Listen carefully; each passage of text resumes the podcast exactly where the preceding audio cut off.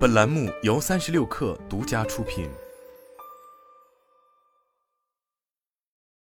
本文来自三十六氪神译局。据 The Verge 报道，Getty Images 禁止通过其服务销售使用图像合成模型创作的 AI 作品。为了搞清这项新政策，The Verge 采访了 Getty Images 首席执行官克雷格·彼得斯。彼得斯在接受采访时表示。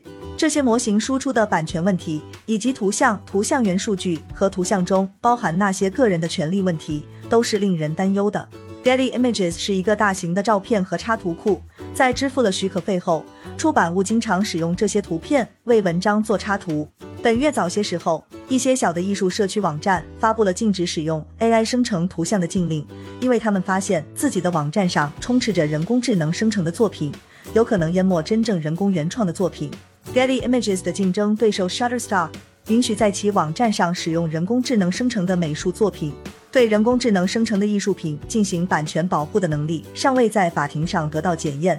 未经同意就使用艺术家的作品来训练神经网络，从而创造出几乎与人类水平相当的艺术品，这一行为的伦理道德仍是网上争论的一个公开问题。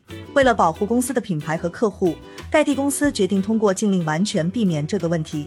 尽管如此，Ars Technica 搜索了 Getty Images 图片库，发现依旧存在 AI 生成的作品。人工智能作品可以获得版权吗？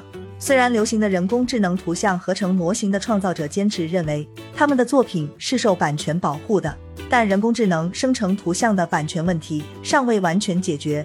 值得指出的是，史密森学会上一篇经常被引用的题为“美国版权局规定人工智能艺术不能获得版权”的文章标题是错误的，经常被误解。在该案例中，一名研究人员试图将人工智能算法注册为版权的非人类所有者，而版权局拒绝了这一要求。版权所有者必须是人类。目前，人工智能图像合成公司的运作前提是，人工智能艺术作品的版权让个人或企业注册。就像任何其他艺术工具的输出一样，在这方面有一些强有力的先例。版权局在二零二二年的决定中拒绝向人工智能注册版权。他参考了一八八四年的一个具有里程碑意义的法律案件，该案件确认了照片的版权地位。在照相机的早期历史中，该案的被告声称照片不能获得版权，因为照片是在纸上复制某个自然物体或某个人的确切特征。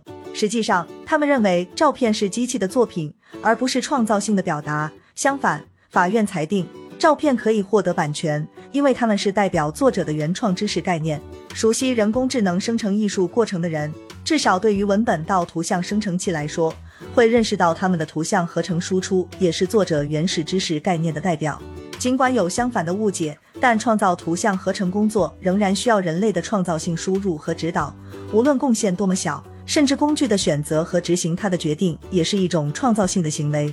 根据美国的版权法，随意对着墙按下相机的快门按钮拍摄照片的人会得到版权，但人类对图像合成艺术作品的创造性投入可能要广泛得多。因此，利用 AI 做出图像的人拥有图像的版权是有道理的，除非受到许可或使用条款的限制。尽管如此，人工智能作品的版权问题在美国还没有得到法律上的解决。请继续关注事态的进一步发展。